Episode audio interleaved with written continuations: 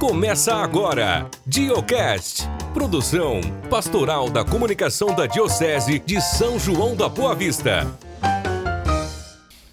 Olá, boa noite. Estamos chegando com mais uma edição do Diocast para você que está ligado aqui nas redes sociais da Diocese de São João da Boa Vista. Seja bem-vindo, seja bem-vinda. É um prazer estar chegando até você.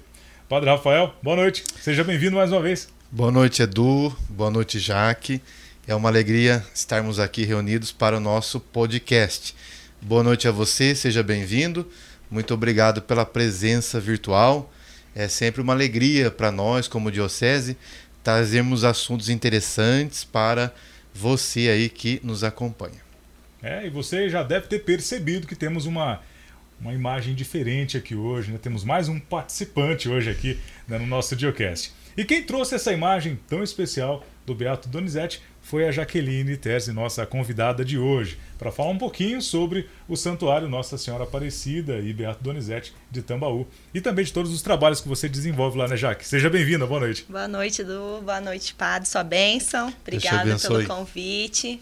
Boa noite a todos que estão nos acompanhando. É uma alegria muito grande é, estar aqui, né, hoje e também trazer um pouquinho do Padre Donizete comigo, como você disse, né? É mais um que temos aqui conosco. Eu tenho certeza que ele está intercedendo sempre quando nós pedimos a sua intercessão, né? Ele sempre está presente. Então, é uma graça muito grande, uma alegria estar aqui para falar um pouquinho dele nessa noite. Então, é, a nossa diocese se alegra porque é, no nosso clero diocesano, né, temos aí é, grandes exemplos, como o Padre Donizete, que inspira os sacerdotes a serem santos também. Então, é, eu gostaria que a Jaque contasse um pouco para nós, né? Um, um, um, resumo, vamos dizer assim, é, da vida do Padre Donizete. Eu sei que todo mundo tem essa ligação muito afetiva com ele já, né? É, muitas pessoas já receberam muitas graças dele, mas sempre é bom a gente saber um pouquinho da história, né? Do Padre Donizete. Pois é assim como o padre disse no início, né, que é um exemplo para os sacerdotes, mas é um exemplo para todos nós, né? É, como a vida de santidade que ele levou, que ele nos mostrou e nos mostra até hoje, porque a gente sabe que os milagres não pararam e pelo jeito não, não vai parar. E Padre Donizete nasceu em Cássia, Minas Gerais, dia 3 de janeiro de 1882. Ele é de uma família de 16 irmãos filho de Tristão Tavares de Lima e Cândida Tavares de Lima, Francisca Cândida Tavares de Lima. E Padre Donizete nasceu nessa família de irmãos músicos. Todos os irmãos dele têm nome de músico. Olha. Porque o pai dele é, gostava né, muito de uhum. música. E Donizete, inclusive, chama dom, é, o significado dom presente de Deus. Então, nós já entendemos o significado do seu nome. É, por aquilo que ele foi em vida, né? Então ele nasceu na cidade de Cássia, Minas Gerais. Depois, conforme ele foi crescendo, sua família então se mudou para a cidade de Franca, interior de São Paulo, onde então ele cresceu ali com a sua família, mas tinha o desejo de seguir a vida como seu pai, que foi era advogado, então ele queria entrar nesse ramo aí do direito, né? E achava que iria ser um advogado.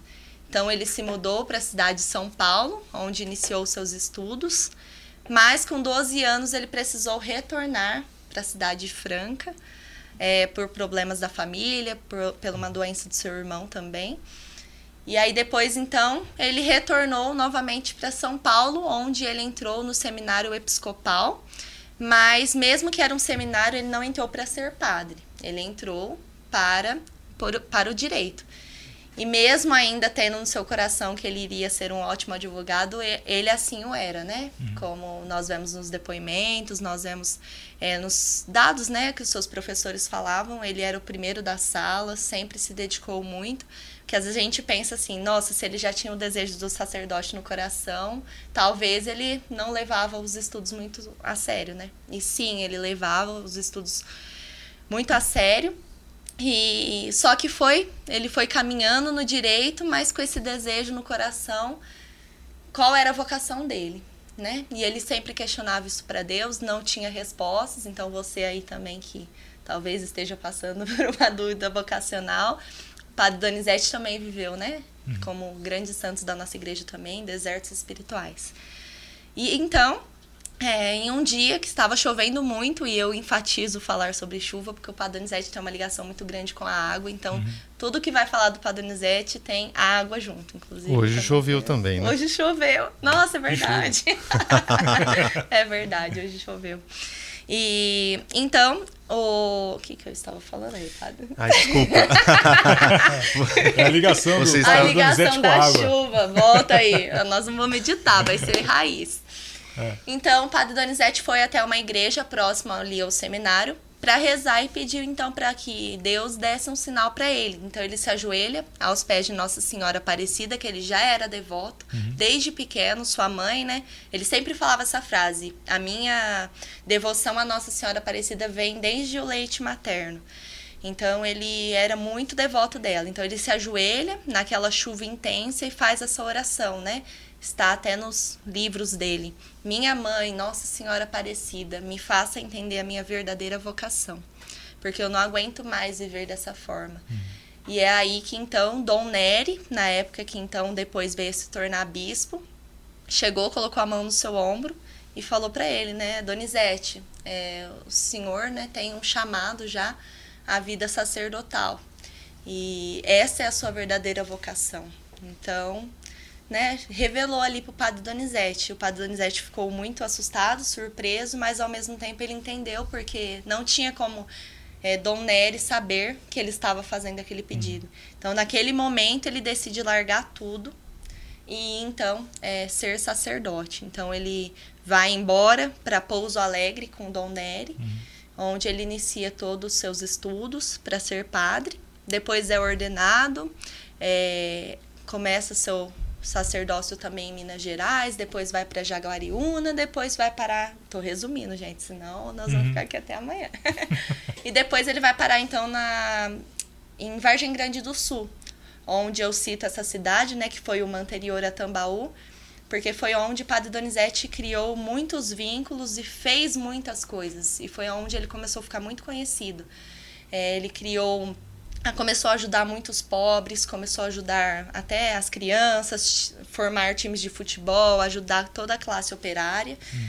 E foi onde então ele se tornou conhecido, mas ao mesmo tempo, como nós sabemos, né, que antigamente tinham os, os políticos, as coisas eram muito concorridas, né? Uhum. Padre Donizete com uma visibilidade muito grande.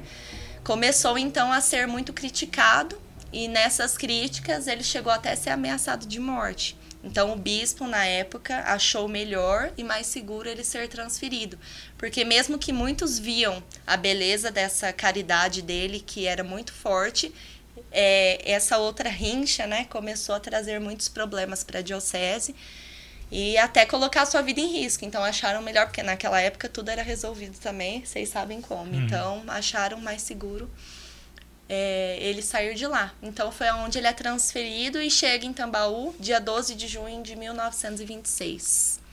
E é onde começa então, né, toda a história de, dos milagres e tudo que ele construiu ali na, na cidade de Tambaú. Pausa aí. Senão não para de falar. É interessante essa questão da vocação, Olha, né? De é. achar o seu lugar mesmo e florescer ali, né? Sim. O Edu gosta da filosofia Ó, dá para ver os livros dele de filosofia daqui. e, e, uma vez perguntaram assim para Platão: Sim. Platão, existe alguma coisa pior do que a morte? E aí Platão então disse essa é. frase assim: ó, existe. Viver uma vida fora do lugar é pior do que a morte, né? E eu acho que vocação é um pouco isso. É Sim. você achar o seu lugar e ali você florescer. Porque quando você não acha o seu lugar, você vive uma vida realmente, né? Desejando a morte, de muitas é. tristezas, né? E, e o Padre Donizete então fez esse caminho vocacional, né? Conduzido pelo bispo Neri, né? Uhum. Que então não era bispo ainda. Uhum. Mas conseguiu achar o seu lugar. Que bonito, né? E os, talvez os jovens que nos assistem aqui talvez possam, é, se inspirando no Padre Donizete, procurar alguém, né? De referência, Sim. ou um padre, ou alguém mais velho, né? E fazer esse caminho para encontrar também o seu lugar, né? E aí ser feliz, né? É, e quando a gente fala jovem, Padre Donizete nessa descoberta do propósito, vamos Era um colocar jovem. assim. Ele era um jovem. Qual idade mais ou menos ele deveria ter nessa época? Ele 18 estava tava na faculdade já? Tava, tava, É? 18, 19 18, anos. 19 anos. Isso. Então, olha só, realmente reforçando isso que o padre Rafael falou. Olha a importância né, de estar atento a as palavras que vêm também como apoio, aqueles que estão nos observando, vendo nossas atividades, nossas ações, que de repente podem reforçar esse propósito em cada um de nós. De repente a gente está batendo cabeça querendo fazer alguma coisa e, e não ouvindo quem chega em nós, talvez inspirado né, pelo Espírito Santo, e nos dá aquela dica: olha, você é tão bom nisso. Ah, mas isso aí todo mundo faz. Mas de repente pode ser o seu propósito, pode Como ser a sua disse, vocação. né? Ele era um ótimo aluno, ele Uhum. não deixou de exercer a sua função no direito, né? Mas algo faltava. Legal. E a gente ficou. Eu fiquei impressionado. Me parece que o padre Rafael também ficou, com a sua fala, assim, em sequência, né, padre? Com as datas, os nomes. Ah, é, tem. né? Bem pródiga, né? Inteligência. bom. E como é que é, o Padre Donizete entrou na sua vida, então? Vamos falar da Jaqueline agora. Né, Por que, que você está tão afiada assim na história do Padre Donizete? Ele deve ter também né, tido algo bem próximo de você. Então, desde pequena, né? é, depois eu vou voltar para contar a história de como ele chegou em Tambaú, Ah, porque sim. tem história boa. Mas o Padre Donizete, assim, como uma tambauense, não tem como, né? Sendo católica, eu não tê-lo como referência. É, é um exemplo mesmo para todos nós, como caridade, como ser humano, como homem, como sacerdote, como pessoa. É, porque, claro, nós escutamos, né, quando fala Padre Donizete, se assemelha a milagre, se assemelha a muita coisa. Mas a pessoa que ele era. Então, desde pequena, eu cresci numa família muito católica. Minhas tias, minha avó, minha mãe catequista. É, minha avó só não é mais catequista porque agora ela tem Alzheimer, mas até ela desenvolveu Alzheimer, ela era filha de Maria, que a gente chamava na época, que eram as freiras, como se fossem freiras que acompanhavam o padre Donizete, que ficavam cuidando da casa. Minha avó era filha de Maria. E eu cresci escutando, então, é, como que ele tratava as pessoas, como que ele era no seu dia a dia. E aí você vai escutando, e aí você vai vendo milagre, e aí você vai vendo cura, e você vai vendo graça, e aí mesmo pequena você vai vendo gente vindo no santuário de não sei da onde, de não sei da onde, e por quê? E assim, no coração de uma criança fica, mas por quê? Por que todo mundo vem aqui? Sim. Por que todo mundo busca aqui? E aí você entra na casa do Padre Donizete, que vocês conhecem muito bem, ali no que hoje é museu. E por que tantas coisas? Por que tantas fotografias? Por quê, né? Tantos testemunhos. E isso me inspirou desde pequena a ir buscar, né? A ir tentar encontrar por que, que ele fez tudo isso, né? E aí quando você vai conhecendo mais a vida de um santo, você vai vendo, né, a sua doação, o seu deixar tudo para seguir Jesus. E isso é muito bonito. Então, é, desde pequena eu tive esse desejo no coração e aí eu fui começando a participar mais da paróquia, mais do santuário. Então aí começou a ouvir, né, a vir os compromissos, vir os convites e eu fui aceitando, aceitando, aceitando. E aí agora eu tô em todas. Mas assim, sou muito feliz. É, hoje eu sou catequista lá no santuário. É, sou coordenadora dos coroinhas também, participo da liturgia, da pastoral da acolhida, que foi uma pastoral também criada, inspirada no Padre Donizete, porque recebendo tantos romeiros lá na, na igreja, a gente precisou ter pessoas ali para apoiar, para né, dar um apoio, para ensinar onde que fica isso, onde é o cemitério. O padre já foi lá, acho que acredito que você também, Sim. de domingo, que aquilo lá ferve, agora que tá voltando, né, por causa da pandemia. Mas é, de ter mesmo pessoas que dessem apoio e acolhessem, porque a gente sabe que os sacerdotes também estão para lá, É. para cá e atendendo todo mundo, mas que desse suporte ao sacerdote. Então, essa pastoral da acolhida foi criada pensando nele, que hoje foi intitulado pelo Vaticano Apóstolo da Acolhida. Então, é, foi criada essa pastoral para que a gente pudesse ajudar. Então, a gente está ali, né? Estamos no grupo de jovens, estamos. Ministro ainda não. Mas no resto, a gente está servindo no que pode, porque ele realmente dá esse, esse incentivo. E eu estava até contando ali, né? Quando eu estava vindo pro João, ele nem sabia também. Em fevereiro desse ano eu sofri um acidente de carro. E eu nunca contei isso pra ninguém, né? Meus familiares sabem, as pessoas mais próximas, mas nunca. Mesmo que minha vida é muito na internet, né? O padre sabe, posta 500 coisas, mas eu nunca quis dar esse testemunho, nunca quis uhum. falar. Mas, contando rapidamente, eu e minha amiga estávamos vindo de Ribeirão para Tambaú. E aí um carro, né, né, entrou na nossa frente e a gente teve que jogar para o acostamento. E aí o nosso carro, as, imediatamente que caiu no acostamento, ele ia batendo na valeta, voltando, batendo na valeta, voltando, batendo na valeta. E desde o momento que eu ainda falei isso, né, que parece que é tudo em câmera lenta. É. Pessoas que já sofreram acidente é, falar, já, já, já assim. testemunharam, assim. parece né? o Matrix. parece, tudo, né? parece. As coisas vão assim, é. você não sabe o que está acontecendo. E aí, então, eu... Assim que o carro saiu da pista, eu gritei, né? O nome do padre Donizete. E cada vez que batia na valeta e voltava, eu gritei o nome do padre Donizete três vezes. E na hora que eu gritei pela terceira vez, a roda do carro enguiçou, né? A gente deu uma parada, inclusive eu machuquei o, o ombro, mas muito de leve, né? Uhum. E aí pararam dois caminhoneiros para nos ajudar, Emanuel e Rafael, seu Emanuel, Deus conosco, e é, o anjo Rafael. É. Porque Deus assim, cura. Deus, é, exatamente, é. Deus cura. E, enfim, eles nos ajudaram e eles ficaram impressionados porque eles falaram, né? É, não era, não era para vocês estarem aqui. Nós vimos o acidente do caminhão e porque o carro, na hora que ele caía na valeta, ele tombava e voltava. Ele não chegou a capotar. E, ele, e os dois estavam muito impressionados. Eles falavam, mas meninas, como que vocês estão? E assim, ó, a gente imaginou que mais pessoas iam parar para nos ajudar e ninguém parou, só os dois. E eles ficaram impressionados, falando que não tinha jeito, como que a gente estava viva, como que a gente estava ali, que eles já tinham, pela, pelo histórico de caminhoneiros, que eles já viram muitos acidentes, mas nunca igual o nosso, que não capotava, né? Uhum. E aí a gente conversando ali, fazendo todas as coisas que tinha que fazer, chamar guincho, tudo. O moço me chamou e falou assim: Quem que é aquela foto que tá ali no para-brisa? Aí eu falei assim: Que foto? Aí na hora que eu fui olhar na batida do carro, a minha bolsa abriu, a carteira abriu e a relíquia do Padonizete que eu tava tava colocada sobre o para-brisa.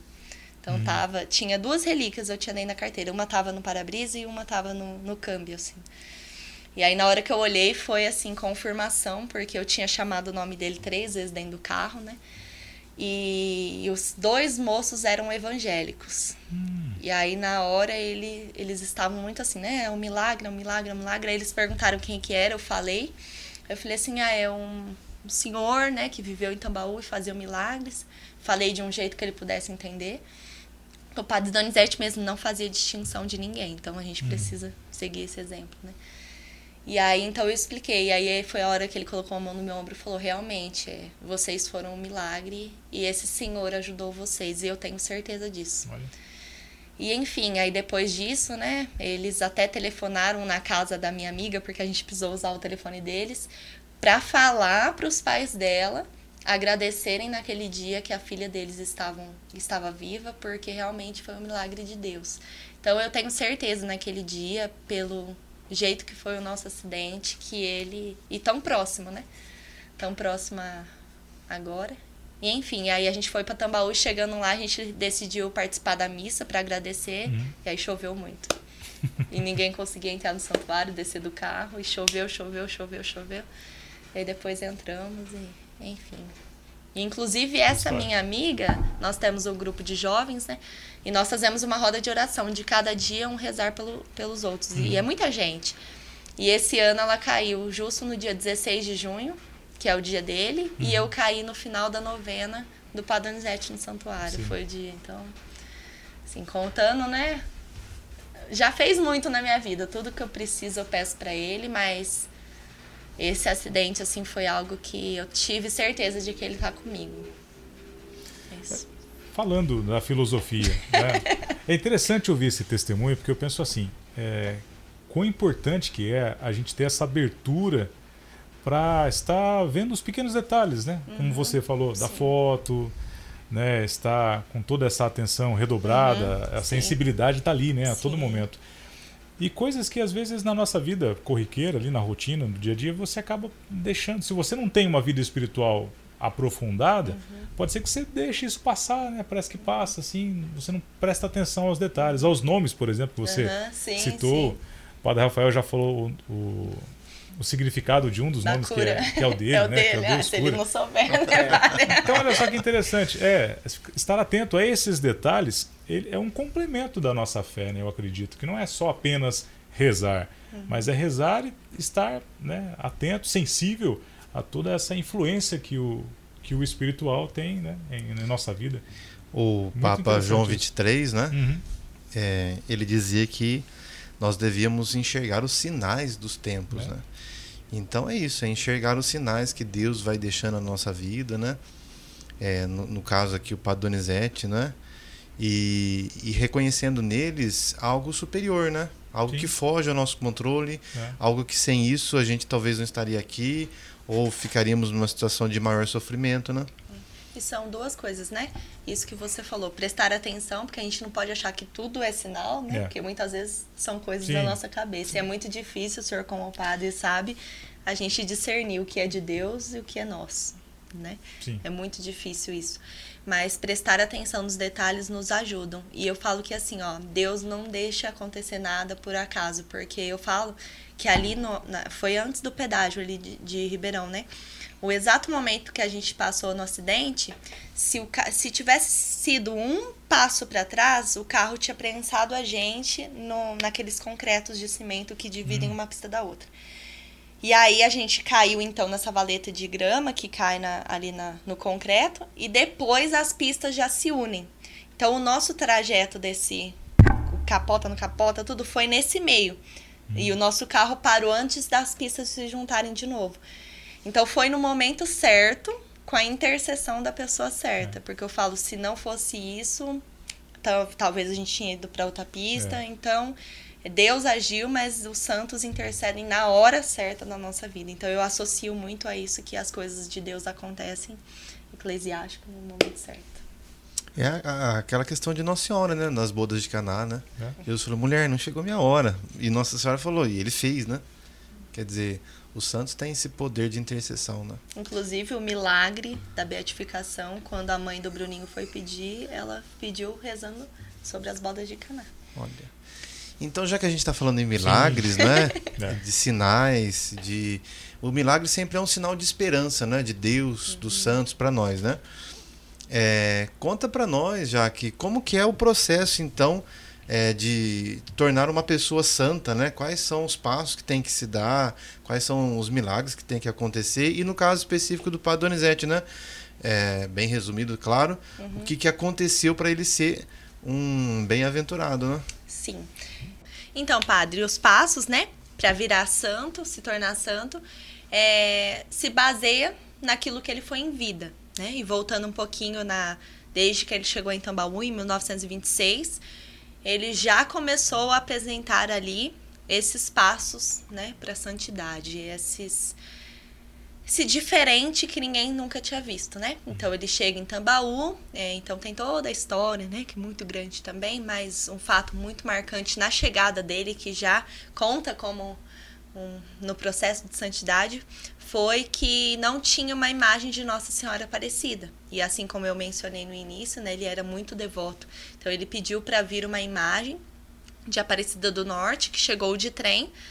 E no dia que chegou a imagem, o que aconteceu? Chovia muito na cidade. E então as pessoas começaram a ficar preocupadas que não ia ter como ter a procissão, porque a procissão seria desde ali do trem até a igreja Santo Antônio, né? Que são alguns quarteirões. E todo mundo ficou preocupado como que ia ter, e o padre Donizete falou que era para ter a procissão, e isso todas as senhoras contam até hoje, né? Esse fato. Que onde a imagem passasse não molharia ninguém. Então eu lembro da minha avó contando, né, que onde a procissão passava parecia como se a chuva parasse, sabe? E chovia só nas laterais, parecia hum. um tipo de um Moisés ali no, no mar. Era bem, bem isso. E essa imagem é colocada então na igreja matriz Santo Antônio, onde ele foi pároco, né? Onde essa igreja ainda existe lá na cidade de Tambaú até hoje. E então, depois que aquela imagem é colocada ali, vocês podem pensar, nossa, mas para que dar ênfase nisso, né? Nessa chegada da imagem. Mas isso foi em 1926. Em 1929 ocorre um grande incêndio ali na igreja, onde 22 imagens são reduzidas a cinzas e somente a imagem que era o mais provável de queimar, que ela era a única que tinha o manto de seda, né? O manto branco, que nós falamos até hoje, né? Nossa Senhora Aparecida do Manto Branco. E ela foi a única imagem que não pegou o fogo, né? Então, Padre Donizete estava celebrando a missa na Capela São José, que é onde é o santuário Nossa Senhora Aparecida hoje. E ele sai, então, acaba a missa, vai lá, entra, pega a imagem de Nossa Senhora, ilesa. E essa imagem, a gente já sabia que algo tinha, né? Não na imagem, nós não uhum. veneramos imagem, né? Nós sabemos disso, mas uma forma de Deus mostrar a sua manifestação, né? Então, o Padre Donizete tira e aquela imagem se tornou para nós, até hoje, símbolo, né? De presença de Deus. E depois disso, o padre Donizete então começa sua fama de santidade, respondendo a pergunta do padre, em vida ainda. Então, o primeiro milagre dele foi para um vendedor de vinho, que ele tinha problema nas pernas e não conseguia muito andar, e como ele era vendedor, ele precisava muito das suas pernas. Hum. Então, ele foi até o padre e pediu uma benção. Ele não sabia que o padre fazia milagres, ele não sabia nada. E após dar a benção, ele saiu andando normal. E ele ficou muito assim assustado, muito feliz com tudo e ele queria sair contando para todo mundo. E o padre Donizete falou para ele: "Não, você não vai contar para ninguém. Você vai agradecer a Deus. E eu não faço milagres, quem faz é Nossa Senhora Aparecida, que ele sempre frisou muito isso. Por isso eu quis contar a, o fato da imagem. Ele sempre frisou Nossa Senhora Aparecida na frente dele, não ele, né? Só que o vendedor de vinho, como um bom brasileiro, Contou para todo Contou mundo. Contou para Tambaú, Deus e um bom vendedor. Nada contra os vendedores. Mas ele contou para Deus e o mundo e todo mundo começou então. Ah, então eu vou pedir uma benção pro padre. Não, se o padre curou as pernas dele, vai curar a minha doença uhum. mental, espiritual, física. E aí todo mundo começou. Então a gente tem todas as histórias, né? é, muito famosas né, ali em Tambaú. Temos o Milagre da Corrente, que era uma moça, né, que era taxada como louca, porque na época era não tinha as doenças psicológicas, né? uhum. né? Então era taxada como louca.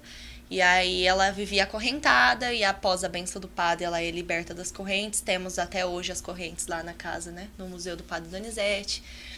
É, temos o Milagre do Menino Braguinha, que é tudo assim. Eu sempre gosto de falar isso: que tudo na vida do Padre Donizete, o improvável se torna provável. Porque o Braguinha, que era um menino que não conseguia andar, vivia com seus aparelhos ortopédicos, após a bênção do padre, ele foi com um caminhão de pau de arara, uhum. é, morava longe, morava em, né, em outra cidade foi para Tambaú, recebeu a bênção e nós temos isso no, no filme, inclusive uma indicação, né? Um documentário, na verdade, que chama O Poder da Fé, que está disponível no YouTube para quem quiser assistir, que conta. É, graças a Deus tivemos pessoas que filmaram na época tudo isso uhum. acontecer, então temos filmagem para quem quiser assistir, assim, é um testemunho de fé muito bonito. E então Braguinha é curado e depois se torna um jogador de futebol. Inclusive, em uma das filmagens é o Padre Donizete dando uma bola de presente Oi. e se tornando jogador.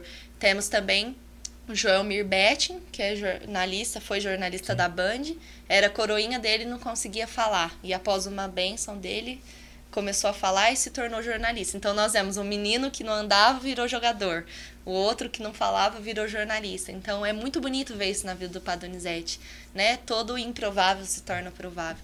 E começaram todas as inúmeras histórias do Padre Donizete, até que Tambaú começou a ferver de gente, gente, gente, gente. E aonde foram as grandes romarias em 1955, que era onde a cidade não comportava mais é, ninguém. Não tinha. Tem relatos da época que não tinha nem como entrar em Tambaú e nem como sair de tanta gente. Então foi aonde que a prefeitura, né, os políticos acharam melhor, porque naquela época também tinham as doenças, né, tinha essa questão de aglomeração. Hum. E começou a se tornar inviável, porque tem histórias do tipo de pessoas que iam para Tambaú, não conseguiam chegar perto do Padre Danizete e começaram a, a levar casco das árvores arrancar. Então começou a ser destruído até o patrimônio público porque queriam algo do Padre Donizete, não iam chegar perto, então queriam algo. Sim. Então levavam embora e fazia chá e fazia algo e era curado. Então a prefeitura tem até foto, é muito legal é, essas fotos, de que tiveram até que cercar as árvores, porque as pessoas começaram assim a enlouquecer para poder chegar. Mas uma loucura boa, né? Uma loucura de fé. Hoje eu vejo assim, a que ponto as pessoas chegavam de ir procurar o Padre Donizete, de não ter condição, não ter condução, nem É. condição, De chegar. mas chegava, chegava. De alguma forma chegava. Então, em 1955 foi assim, assim um, o ápice de, de romaria, de gente lá. E então falaram para o padre Donizete parar com as bênçãos, né? Então foi onde em 30 de maio de 55 ele dá a última bênção da janela. E as pessoas muito tristes, muito, principalmente as senhoras, né, tão devotas. E nesse, nessa última bênção, então, ele dá a chuva de rosas, né? Saímos aí da novena de Santa Terezinha, essa questão que ela sempre falava, né? Vou derramar uma chuva de rosas e Padre Donizete também eh, seguiu esse exemplo. Então, ele dá a última bênção, as pessoas muito tristes, mas ele fala que ele não iria parar de derramar as bênçãos em quem acreditasse. Então, era para as pessoas ligarem as rádios, sempre às nove da manhã, que é o horário que tem a missa, que agora é transmitida pela Diocese, lá do Santuário, e também às seis horas da tarde, que sempre sintonizados nesse horário iriam receber a bênção. Então, que o importante não era estar ali, a bênção, mas sim o, o horário, não o horário, na verdade, mas sim a, a fé da pessoa, né? Então, as pessoas entenderam isso, o padre Donizete teve que parar com as bênçãos. E então, depois, em 1961, padre Donizete, 16 de junho, às 11h15, que foi o horário do meu acidente, inclusive, às 11h15 da manhã, é, ele retorna, então, por problemas de saúde, né? Por problema no coração. Ele, então, retorna ao pai. E então, neste dia foi um dia muito triste, milhares de pessoas em Tambaú, porque realmente acharam que ali tinha tudo acabado, né? Padre Donizete acabou, acabou os milagres e acabou as bênçãos.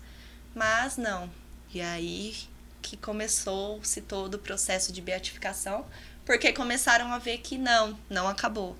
Ele ainda está intercedendo, ele ainda está fazendo. Então, é, começou-se, né?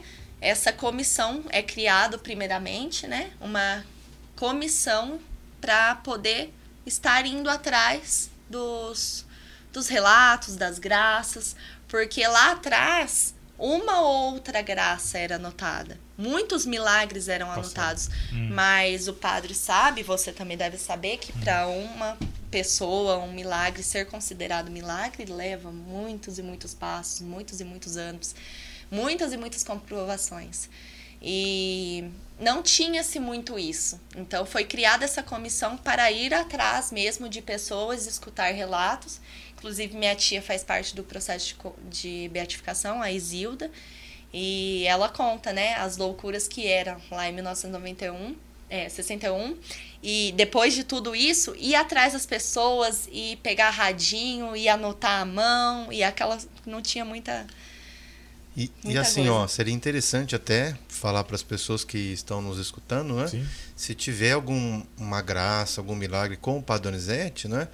Conseguir documentar isso, né? exatamente. Esse é o grande desafio, né? Ele, ele fez muitos milagres, mas para servir, né? Para o processo, tem que ser documentado, né? Algo documentado. É, inclusive, o milagre que foi o milagre decisivo para que ele se tornasse beato foi o do menino Bruno, que você citou rapidamente ali, né? Isso, o Bruninho. É, antes de ser né, considerado milagre, então é criado esse, essa comissão. E quando vai para o Vaticano, existe a primeira etapa que chama New Obstate, que significa nada contra. Então, primeiro eles vão é, olhar a vida do santo, olhar a vida. Quem é Donizete? Como- ele existiu mesmo? Quem era ele? O que fazia? Né? E então é criado esse nada contra para ver o que, que tem sem ser a favor, mas a contra o padre Donizete. Então é feito um levantamento para saber o que, que tem contra ele. Graças a Deus, né? E como de esperado não foi achado. É criada a comissão, nada contra, e aí sim começam a serem enviados ao Vaticano tudo aquilo que a gente tem documentado. E aí foram anos e anos e anos de busca até chegar no Bruninho, que ele nasceu com uma doença que chama pé, é, doença, né, pé torto congênito bilateral. Então ele nasceu com as duas perninhas arqueadas e a palma do pé dele, né, na sola do, do pé não tocava no chão. Então a mãe dele, assim que nasceu, foi foram foi falado para ela, né, que tinha esse problema, que ele tinha nascido com essa deficiência. Então, um dia à noite, ele, ela pediu, né, falando das bodas de Caná, falando, né, qual era o vinho que faltava ali para a família dela, para para Nossa Senhora interceder, porque a avó dela era muito devota do Padre Donizete, a bisavó do Bruno. Uhum. E sempre contava nessas idas de Tambaú que o Padre Donizete fazia milagre, então ela decidiu, falou, lembrou e falou: "Eu também vou vou pedir". E ela pediu e aí dormiram no outro dia de manhã, o Bruninho amanheceu perfeitamente, né? Com as pernas retas, os pés retos. E graças a Deus tinha tudo documentado, mas foi um, uma história para conseguir achar o raio-x, para uhum. conseguir tudo, porque a Margarete, eles são uma família muito simples, muito humilde. E nós entendemos o porquê ele agiu na família dela, porque ele era simples e humilde. E ela não teve dimensão do milagre que aconteceu. Por isso que ela não foi documentar, ela não foi atrás. Então ela simplesmente, como forma de agradecimento, ela fez um sapatinho de crochê e levou ali, né, junto no, na casa do, do padre Donizete, colocou em cima da cama, uhum. né, junto com algumas documentações, e colocou ali. E aí eu volto a falar da chuva porque ninguém se tocou que um simples sapatinho em cima de uma cama poderia ser um milagre para a beatificação. E aí um dia, com uma chuva muito forte em Tambaú, desabou o teto, né? E começou a molhar tudo. E as zeladoras da casa do Padre Donizete, que inclusive fazem um trabalho maravilhoso é, de arquivar, de guardar, de zelar, elas zelam mesmo por tudo que era do Padre Donizete. É, são senhoras assim que fazem um lindo trabalho ali no santuário. Então, elas correndo ali, pegando, viram esse sapatinho e viram esse documento. E na hora que viram, falaram: Nossa, mas como que um, uma perna, um pé vira, né? De, um, de, um, de uma uhum. noite pro dia, né? E então levaram até o padre, aonde falaram: Nossa, com certeza. Mas quem é Margarete? Quem é Bruninho? Quem são essas e pessoas? Encontrar. E para encontrar. Aí foram, a gente, eles só sabiam que era de Casa Branca. E aí colocaram uma rádio difusora, né, de Casa Branca. E aí quem é Margarete, Margarete, Margarete. E aí foi, foi, foi até achar a família do Bruninho. Aonde começou toda a outra parte, que é saber se é milagre ou não, né? Que tem que ser instantâneo, duradouro e sem a intervenção da medicina. Então tem que ser pediu, aconteceu, uhum. não ter tido nenhum nenhum médico, nenhum medicamento que tenha né, entrado nesse meio. E duradouro, ele não pode, não podia ter voltado o pé depois, dois dias depois, um dia depois. Então, colocaram-se tudo isso, né? E foi, então, é, com a comissão, né? Padre Anderson Godoy, da Providência Santíssima, junto com o bispo, com a Isilda, o Leonardo, o Fiquinho, são alguns membros, né? O prefeito Leonardo lá de Tambaú. Uhum se juntaram então e começaram a correr atrás dos documentos que faltava do raio-x, né? Até numa reportagem do Fantástico que fizeram há uns dois anos em Tambaú, contaram quanto que foi uma luta achar esse raio-x na Santa Casa, porque tudo já tinha sido incinerado e não conseguiam. Mas por graça de Deus conseguiram achar, conseguiram provar. E o Papa, então, né? É, dia 23 de novembro foi a grande festa da beatificação mas que saiu mesmo foi dia 6 de abril de, 2000, de 2019, que o Papa intitulou então Padre Donizete como beato. Antes disso, nós temos alguns passos, né? Primeiro, a pessoa se torna servo de Deus, que foi quando ela se tornou lá em 1996. É, depois, ela se torna venerável, depois beato, depois santo né?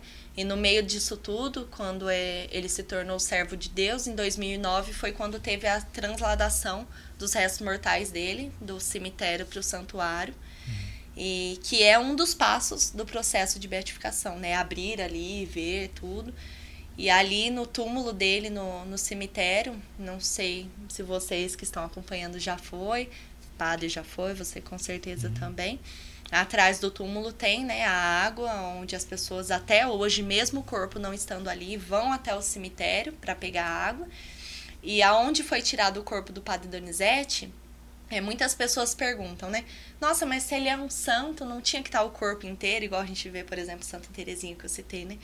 Mas ali um dos fatores que podem ter contribuído foi a água. Porque se a gente olhar hoje ali onde foi tirado e tá o vidro, tá cheio de bolinha de água, que até inclusive até hoje tem água.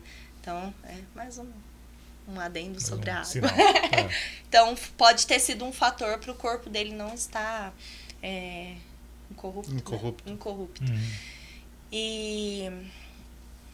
Enfim, então. É, que, Calma aí, que você vai fazer um corte. Não, isso, você estava falando sobre os passos, né, então. Que agora chegamos no último isso, passo. Na último passo. Isso. Beatificação. Isso. Aí o corpo dele, então, é, foi transladado para o santuário. E então, depois tem todos esses outros passos, né? Venerável, beato. E agora, estamos, né, depois da grande festa da beatificação, temos a canonização. E o que muda, né? É a beatificação é como ele é um beato, mas como se fosse santo no Brasil, né? Considerado beato no Brasil. E a canonização ele é reconhecido mundialmente. Mas para ser, né, um canonizado precisa de um milagre pós-beatificação. Então, tudo que foi antes não pode ser contado. Uhum. E agora, é essa nova busca, isso que o padre falou, né, da importância de você testemunhar, de você falar, tendo todos esses passos, né? É, sendo mesmo considerado um milagre, para ser então canonizado. É, aí você pode perguntar, né? Mas como que eu sei se é milagre ou não? Nós temos três diferenças, né? Graça, milagre e também. Graça, milagre. Graça, milagre. Cura. Né? É, pode, então, pode, você... pode até retomar e aproximar um pouquinho. Isso. Aí. E vocês podem perguntar, né? Qual, como que eu sei que é um milagre? Então, nós temos três passos: a cura, a graça e o milagre. A cura é quando você pede, tem a intervenção da medicina, por exemplo, eu fui curada do câncer. Eu fui uhum. curada mesmo. Eu pedi para Deus, Deus não me deixou morrer, né? Deus fez com que eu fosse curada. Mas eu tive os meus medicamentos, eu tive a minha quimioterapia, eu tive a intervenção. A graça é como, por exemplo, eu pedi a graça de um emprego. Se bem que hoje em dia, se a gente conseguir um emprego, é quase um milagre. Né? Mas é quando é uma graça que você pede na sua vida. Agora, o milagre são esses pontos que eu falei, né? Instantâneo, Sim. duradouro e sem intervenção de, da medicina. Então, agora estamos nessa luta aí desse novo milagre para a canonização. Ele tem que ser, então, a partir do dia 6 de abril de 2019 até ah, Até agora. Na verdade, a festa da beatificação foi 23 de novembro. Então, Aí foi quando o padre. Isso, quando hum, o padre hum, assinou. Tá. A partir dessa data, temos que ter uma nova, um novo milagre. É, testemunhado. E documentado. E né? documentado e tudo. Então precisamos desse mapeamento agora. Na época Isso. foi usada a radiodifusora, né? Agora a gente tem é, muitos meios de comunicação aí. Até é fantástico, né? Exatamente. Chamando a atenção para isso. Que bom. Então, reforçando mais uma vez, né, Padre? A importância de compartilhar essa informação, essa graça recebida e entrar em contato com os meios de comunicação da Diocese, com o Santuário de Tambaú. Se a gente falar lá do santuário, então, é, hoje, como está atualmente a. Claro que levando em conta a pandemia, a pandemia, e tudo mais, mas a peregrinação, as atividades, como está a presença ali dos romeiros, né? Uhum. Isso nunca mudou. Claro uhum. que a realidade da pandemia foi geral, né? Eu não posso uhum. falar que o santuário o ano passado estava lotado, Sim. que é mentira. Mas continua. É muito bonito ver isso. É, como eu disse antes, né? O pós-morte do padre Donizete, como nada mudou. Né? Eu sempre prezo e falo da minha avó, porque como eu tive a minha avó vivendo antes e o depois, eu tenho ela como referência de dizer, já que nada mudou. As pessoas ainda vêm com a mesma fé achando que o padre Donizete está ali, né? Uhum. E, e, ele sempre dizia a frase, né? Para quem não crê em Deus, nenhuma explicação é possível, mas para quem crê, nenhuma explicação é necessária. Então, é, é basicamente se resume nisso. As pessoas irem ali é realmente ver que não importa, sabe? A fé com que elas vão até ali, até hoje, e pedem a graça, e testemunham, e falam, e contam, e leva também isso de lá. Você vê, assim, os romeiros, as pessoas entrando lá. E eu falo romeiro mesmo porque eu, isso a gente que é tambauense fala muito. Quando a gente vê, por exemplo, uma pessoa indo é, na época de que não tem pandemia, pegando fila para entrar na casa do padre e ficando ali debaixo do sol e esperando para ir até o túmulo, que agora isso também é uma coisa muito legal, né, de se falar. É, os restos mortais dele permaneceram no fundo do santuário até a festa de beatificação. Aí foi criada então a capela que foi feita a estátua onde está os restos mortais dele, né? E você vê as pessoas indo ali e aí a, a gente que é tambauense fala assim, ó, nossa, Quantas vezes na semana a gente vai na casa do Padre Donizete e essas pessoas estão aqui debaixo do sol, pegando fila, e estão ali. E a gente pode vir a qualquer momento, que não tem ninguém, Sim. e não vai, né? Então isso, essas pessoas nos ensinam muito com, as, com o seu testemunho de vida a buscar, a ser, né? E nada mudou. Para te responder que nada mudou, a fé é a mesma, a busca é a mesma, e nos faz e nos ensina muito as pessoas que passam pelo santuário. Ô Jaque, você comentou que enquanto o Padre Donizete ainda vivo, a prefeitura teve que pedir para que ele parasse com as bênçãos pelo volume né, de pessoas Sim. que vinham na cidade. E hoje, né? Como que é o relacionamento né, da política, do prefeito né, e a igreja, o santuário? Né? A gente quando vai em Tambor, a gente vê várias obras, várias iniciativas uhum. da prefeitura, né? Então eu queria que você contasse alguma coisa nesse sentido, né? Claro. A relação do poder é, público, né, executivo uhum. e o santuário. Hoje nós temos o prefeito, né, Dr. Leonardo Espiga Real, que inclusive, como eu citei, é um membro da comissão, né, de, de beatificação, mas os outros prefeitos também, não tirando mérito de ninguém, sempre apoiaram né? Nós temos até, por exemplo, vereadores de outras religiões, mas que é, sempre apoiaram isso. Padre Donizete, ele criou várias obras sociais em Tambaú, como o asilo, a casa da criança, né, a creche. Fez muito, né, pelos, pelo círculo dos operários também. E eu digo isso para mostrar né, o quanto o Padre Donizete fez obras de caridade e que até hoje a prefeitura ajuda. Então, nós temos o asilo ainda, que é mantido, é, é algo que ainda funciona, é algo que dá certo, acolhe né, aqueles que não, não têm para onde ir, mas que conseguem né, continuar ali a sua vida, né, da melhor forma possível, sendo muito bem tratados. O asilo faz um trabalho muito bonito lá na cidade. A casa da criança também que acolhe, né, tantas e tantas crianças que a prefeitura apoia, que a prefeitura, desde que o Padre Donizete criou, é, tá ali firme e forte, né, para apoiar. E todas as outras obras feitas pelo Padre Donizete ou não, a prefeitura sempre é, colocou a mão para ajudar, para levantar, porque sabe, não porque Tambaú é, um, é considerada cidade né, do turismo religioso, isso conta também, né? Tambaú é, está dentro desse turismo religioso, pelo caminho da fé também, né? Uhum. Por tantas e tantas coisas que o padre Donizete fez. Então a prefeitura não tem como se desvincular disso, mas ela poderia não dar atenção. Mas por outro lado, ela apoia e está aí tentando fazer com se é, Tambaú se torne, né, estância turística, né? Se torne ainda mais um passo a mais no turismo. Então a prefeitura assim sempre andou junto, né? Nós sabemos que lá atrás foi mais por um, uma questão meio que de saúde, de né? De necessidade. Uhum. Mas hoje, até quando nós temos a Marcha da Fé, que são eventos grandes, a própria beatificação sempre ajudou muito, sim. A Jaque falou até agora do Padre Donizete, falou dos hum. milagres, das graças, mas não falou dela, né? Sim, da vida dela. De Quem é a Jaqueline? Quem é a Jaqueline? O que, que ela faz, né? Começa pelo significado do nome. Quais seu, seus dons? Ah, eu, eu sei do Padre Donizete, não sei do o meu. Do Rafael. e o seu? Não sei. Não sabe? Não. Olha só. Ah, pior que eu não sei. É, ó, tá vendo? Você Vou sabe que na Bíblia todo nome tem um significado e o significado do nome na Bíblia representa a missão da pessoa, né? Então, por exemplo, ó, Judas Iscariotes. Todo mundo acha que E ainda julga. É. ele é, a missão, a- a- o nome dele significa Judas significa festa. Iscariote significa aquele que é da região de Queriote, que era o único apóstolo que não era da Galileia, né? Então era o único estranho no, no colégio, no grupo dos doze. E essa foi a função dele. Preparar uma festa estranha para Jesus, né? Porque É. ele foi lá, deu um beijo em Jesus, abraçou Jesus. E qual que é a, a, fe- a festa estranha, né? É a traição, né? Então todo nome tem um significado e o significado representa a missão.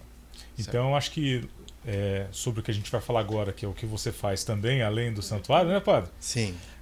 Aí, você pode fazer um vídeo, né, para suas redes sociais falando do significado do seu Do nome. meu nome. É, então, uma boa. Bom, não tem muito o que falar. Eu sou a Jaque, de Tambaú. é, tenho 26 anos, sou formada em odo- odontologia. Antes queria medicina, né? Fiz cursinho três anos, não consegui. Aí fui para enfermagem, também não me encontrei. Aí fui ser dentista, né? Sou formada desde 2019, atuo na minha área. É, em Tambaú, né, fora trabalhar na, no consultório, é, numa clínica que tem lá, eu também realizo esse trabalho, esses trabalhos na igreja, que é o que me ocupa muito tempo, mas que eu amo muito, né? Quem me conhece sabe que eu amo muito. Então tem a catequese, tem a pastoral dos coroinhas, tem o terço das crianças, tem o grupo de jovens, tem a pastoral da acolhida, tem a liturgia, tem, tem um projeto social também que chama Pão da Vida, que eu sempre consigo linkar ele com algumas coisas da igreja. Então, por exemplo, agora dia 12 de outubro a gente arrecada chocolate para as crianças e aí a gente eu tento sempre linkar com o Padre Donizete, né? Então aí como dia 12 de outubro vai rodar a imagem do Padre Doniz, da, de Nossa Senhora Aparecida pelas ruas de Tambaú. A gente aproveita e coloca os chocolates junto ali na, na caminhonete do Padre Donizete, com a sirene e tudo, e vamos distribuir chocolate, seguindo o exemplo, né? Do Padre Donizete, de caridade, de, de olhar para as crianças que ele tanto amava. E esse meu amor pelas crianças é muito por ele, né? Pelo exemplo que ele sempre olhou, e foi o evangelho desse final de semana, né? ser quem for como uma criança, Uhum. entrará no reino dos céus. Então, é esse meu amor pelas crianças é muito espelhado em tudo que o Padre Donizete fez. Então, fora a minha profissão de dentista, tem esse outro lado aí de do trabalho com as crianças, que me ensinam muito, porque não achem que eu que faço não. Elas me formam, elas me me ajudam a ir além, né? Eu falo a exemplo da catequese mesmo. É, eu sou catequista desde 2016. Minhas crianças estão agora, no final do ano, vão fazer a primeira comunhão e a crisma. E às vezes as pessoas falam, nossa, já catequista, né? Você ensina tanto. Mas a minha turma de catequese eu sou muito grata porque eles me ensinam, me ajudam a buscar, porque é uma turma muito boa. Meus coroinhas também. E quando eu entrei, eu entrei muito assim, ó, eu não sou formada, eu não, né, não, nem o padre que teve todo o estudo, não, não tive. Eu falei assim, meu Deus, né? Até quando eu tive esse chamado de ser catequista, eu falei, Deus, como? Né? Mas eu vejo que Deus faz, porque as crianças, na curiosidade delas e no jeito delas de querer ter essa sede de Deus também me inspira a buscar mais, aprender, estudar, sentar ali, colocar o caderno e estudar, né? Principalmente a palavra de Deus. Mas as crianças me ensinam e me formam muito, me formam muito.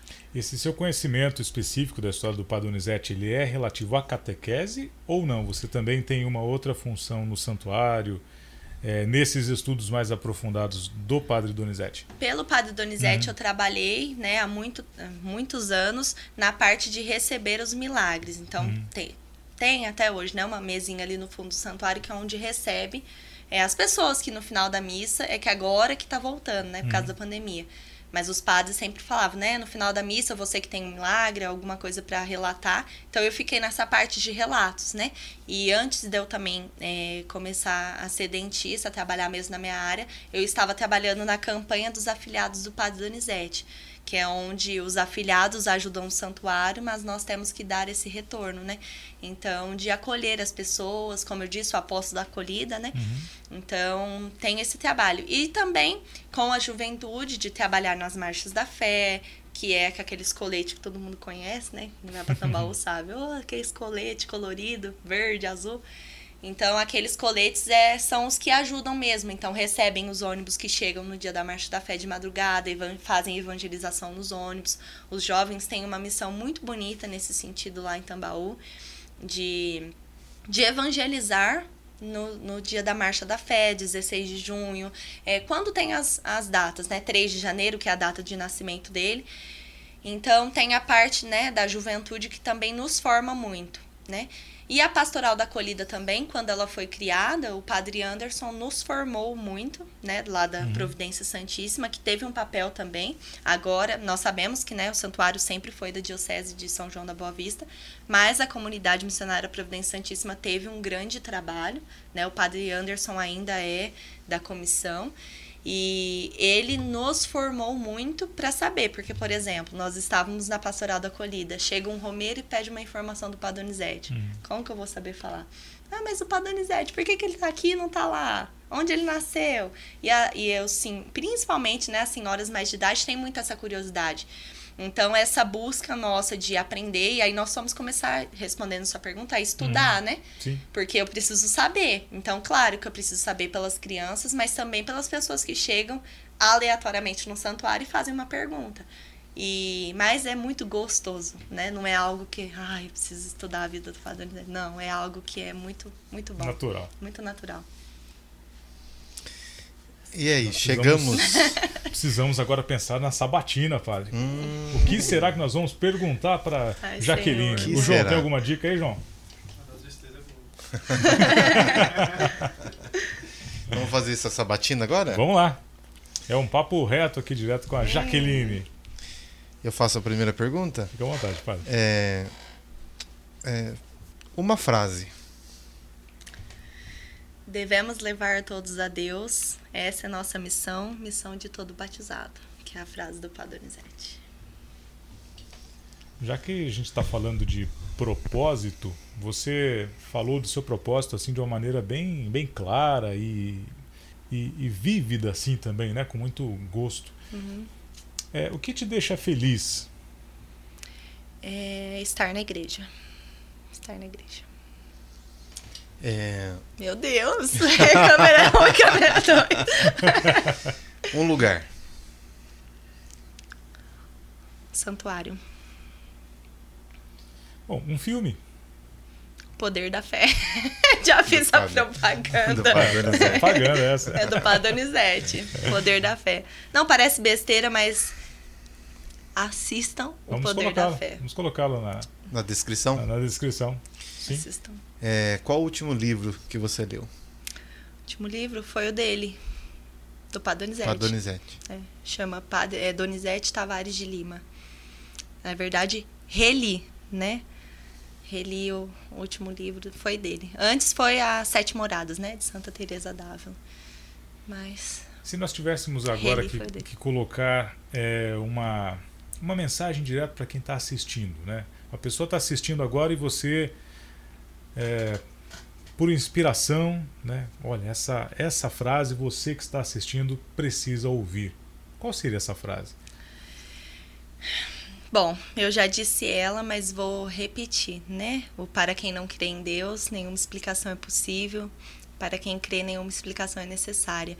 É, mesmo que eu já tenha repetido ela duas vezes durante a entrevista, é, não é só a frase que é colocada em todo lugar. Porque se a gente pegar tudo do Padonizete, tem essa frase, né? Na uhum. relíquia, no livro, na vida, na casa, no museu e tem tudo. Mas é algo que nós, assim, principalmente nós tambauenses, levamos como lema de vida. Porque realmente, se a gente levar o pé da letra, né? Se a gente não acredita nas coisas de Deus, assim como você disse, né? A forma com que eu contei o acidente, né? Os sinais, tudo. Uhum. Se a gente não acredita não adianta as pessoas ficarem tentando provar, tentando falar, tentando esclarecer. Não adianta. É uma ligação você e Deus, né? Mas quando você acredita, nada mais importa, nada mais é necessário. Então, o que eu deixo para quem está assistindo, né, sendo jovem, sendo mais velho, conhecendo o Padre Donizete ou não, se você não conhece, é um incentivo para conhecer, porque a vida dos santos são assim, né? O santo é um pecador que se converteu, né? É, a gente acha que tudo na nossa vida nasce pronto e as pessoas também. E a gente acha que o Padre Donizete também nasceu pronto. E como um santo, ele também viveu, né? As suas dificuldades, as suas tristezas, viveu tudo. E ele não deixou se abalar. Ele escolheu Deus. Ele escolhia Deus todo dia. E eu vejo, né, o padre como sacerdote precisa escolher Deus todo dia, né? Quem somos nós sem Deus? Então, é, eu vejo que escolher Deus todos os dias como missão do Padre Donizete inspira, né, nos inspira a também dizer sim a Deus todos os dias pelo plano, por tudo aquilo que ele coloca na, na nossa vida. Então, para vocês que estão assistindo, né, independente da dificuldade, tenham um santo, né, eu já falo santo porque desde antes da beatificação a gente já falava que o Padre Donizete é santo, né? Inclusive a música mais conhecida dele fala: Ele é santo, santo Padre Donizete. Mas ter mesmo os santos, como eu mencionei agora há pouco, né? Não é que a gente venera a imagem. Padre Donizete não é mais que Deus, não é mais que Nossa Senhora, mas ele nos ensina o caminho. E muitas vezes na vida a gente precisa de um amigo. Eu falo que ele é meu amigo no céu, né? Porque a gente precisa de um amigo para nos ensinar, para nos direcionar. Nós precisamos. E encontrar alguém que a gente se identifica, assim como eu coloquei, né, as crianças, o trabalho social que eu realizo, não é porque eu criei, mas porque eu me espelhei nele, né? Então, é, ter alguém, ter um direcionamento, ter um norte, ter uma placa que nos, nos ajude, né? Então, o que eu deixo para as pessoas é isso. Tenham um amigo que intercedam por vocês e a gente sabe que é uma via de mão dupla, né? Se a gente pede, pedi e recebereis. Então, com certeza ele ajuda ali, dá um help para Jesus, para Jesus, para Maria e para Maria dar ó, a intercedida. Acho que é isso, né? Ela está com uma relíquia do Padre Donizete. Eu, não... eu tô, ah, porque eu Fomos não... descobertos. É, é que eu troquei de perna aqui. Queria que você então mostrasse a relíquia, né? Para as pessoas que estão a aí. relíquia, né? De primeiro nos grau. assistindo. Aqui nessa câmera? Gente, Isso. é tanta câmera Aonde? aqui. Vou deixar nessa daqui, ó. Bem próximo. Cuidado que ela abre aí. Se você pudesse falar um pouquinho dessa relíquia, né? O que é, o que é essa relíquia? Se é de primeira categoria ou de segunda? É, é de primeiro. E o que que é, né? Aqui. É de primeiro grau, né? É um pedacinho do. Aqui. Do osso. E essa relíquia eu ganhei, né? Depois da beatificação. E é uma graça muito, muito, muito grande. Eu sempre levo ela comigo. Então ela estava na carteira, por isso que antes da, da de começar aqui eu fui ali pegar. Eu carrego ela comigo para onde eu vou. Tenho muito medo de perder, mas ao mesmo tempo não consigo ficar sem. Uhum. Então até quando para dormir, para todo lugar eu levo. E não é um amuleto, né? Nós não acreditamos nessas coisas, mas é mesmo de sentir a presença, sabe? Porque é, os santos nos ensinam, né? Até o Papa falava: quem tem a relíquia tem o santo. Então eu trago isso comigo. Então eu deixei ela aqui para que a gente pudesse fazer um, um bom papo aqui, um bom, uma boa conversa. Que bom. Padre, acho que nós tivemos um grande ensinamento hoje né, no Diocast e desejamos também que você que está nos assistindo até agora, ou talvez pegou agora o finalzinho do Diocast. É, Volta tenha... para assistir o É, começo. volte, faça exatamente isso. Assista o programa todo, tire suas dúvidas. E se ficou ainda mais alguma dúvida, como é que faz para entrar em contato com você, Jaqueline, e com o Santuário Nossa Senhora Aparecida de Tambaú? Então, tem o Facebook, né, do Santuário Nossa Senhora Aparecida, barra Padre Donizete, né, ou Beato Donizete. E tem o meu, meu Facebook, né, Jaque Terzi. E eu deixo Jaque porque Jaqueline é o nome, quando minha mãe tá brava, né, ela Jaqueline! Então eu deixo a Jaque mesmo. sempre assim, né? É, sempre assim. Mas só nos procurar com certeza, o Padre Rafael também, a gente conversa e, e responde aí se ficou alguma, alguma dúvida. Perfeito. Considerações, padre? Olha, só quero agradecer a Jaque, né, por essa presença tão bonita e uma aula para nós, né? Eu Sim. Fiquei encantado com tudo que ela falou, aprendi muita coisa e vou levar para minha vida muitos desses ensinamentos que o Padre Donizete deixou marcas, né? Não só quem mora em Tambaú, mas também é. nesse Brasil todo, né?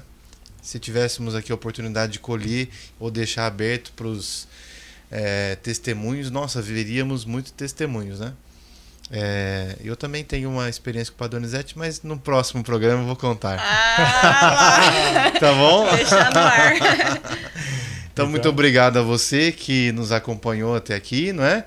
Semana que vem nós temos mais um podcast da Diocese, certo? E agradecer ao nosso bispo diocesano que tanto nos apoia nessa iniciativa né, da Pascom Diocesana. Sim.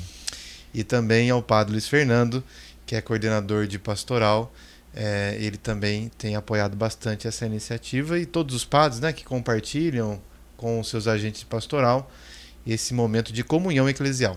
Tá bom? Obrigado, Edu. Obrigado, Jaque. Obrigado, João, que está aí nos bastidores, certo? Jaqueline, suas considerações finais, então, no nosso bate-papo. Obrigado, agradeço primeiramente ao padre, né, pelo convite, foi muito bom e é muito bom, né, falar da vida dos santos, principalmente do meu amigo do céu, né, nos mesmo que a gente fala, o primeiro ouvido que escuta é o nosso, né? Então, é, reavivar dentro do meu coração essa fé. Agradeço você também por ter recebido tão bem e agradeço, né, todos que nos assistiram, ao povo de Tambaú ou não, e também Mandar um abraço lá pro Padre Paulo e pro Padre Aguinaldo, né, que hoje estão à frente do santuário. Padre Paulo como reitor, Padre Aguinaldo como vigário. E graças a Deus estão fazendo um lindo trabalho, continuando também todo esse legado do Padre Donizete. Então, muito bonito de ver. É, o Padre Aguinaldo mesmo fala, né? Nossa, nós estamos aprendendo, tentando entender, mas parece que já conhecem e já conseguiram pegar muito bem tudo, né? E ver o quanto o Padre Donizete também está fazendo na vida deles. Então, agradeço mais uma vez a acolhida pelo convite. Bom, eu vou aproveitar o seu agradecimento ao Padre Paulo e o Padre Aguinaldo. Quero estender também meu agradecimento aqui. Né? O Padre Aguinaldo teve muito tempo junto com a gente na Pastoral da Comunicação e um grande parceiro, né? A gente falava é, todo dia, toda hora, sem, sem horário, né, Padre Aguinaldo? De madrugada, à tarde, à noite, final de semana, sempre ali, né? Edu, dá para fazer? Dá. né? E a gente correndo atrás. E o Padre Paulo pela oportunidade, claro, né? Lá junto à Cúria né? e toda a administração, de estarmos juntos ali nesse trabalho na, na Pastoral da Comunicação. Padre Rafael, olha só, é, a gente falou então do Padre Donizete, eu já pensei aqui na Lurdinha Fontão, né, aqui de São José do Rio Pardo, que nós temos ali o Dom Paulo, né, que pode nos auxiliar nesse papo. Temos o Padre Mateus. Temos o irmão Roberto de irmão Casabranca. Roberto de né? Casabranca. É uma diocese, é, ó. É uma diocese riquíssima. Cheia o, irmão, o irmão Roberto, minha avó conta que quando ela estava comigo e meu irmão no colo, uhum. o irmão Roberto me pegou no colo e falou: Esse aqui vai ser padre. E olha. Fui ali então. Fui ali, fui mesmo. Ele falou. Ele falou isso. Que bom, temos muitos santos na nossa diocese, né? São muitas oportunidades de referência, né? E é tem que, que falar mesmo, é igual a minha hoje. mãe. Minha mãe fala, eu fui batizada e crismada pelo Padre Donizete. Porque, né, é, é uma graça para vocês muito grande sim, ter, sim. ter esse sinal de é santidade. Um sinal, né? é. Que bom, que grande oportunidade. Que seja realmente essa oportunidade, esse conteúdo na noite de hoje e que você possa compartilhá-lo, assistir esse programa completo e depois, na sequência, sexta, sábado, domingo, conferir os cortes aqui do Diocast com os melhores momentos das falas da Jaqueline Terzi com, com a gente hoje. que bom. Agora sim, então, um grande abraço para você. Até o nosso próximo Diocast. Termina aqui o Diocast, produzido pela Pastoral da Comunicação da Diocese de São João da Boa Vista. Até o nosso próximo encontro.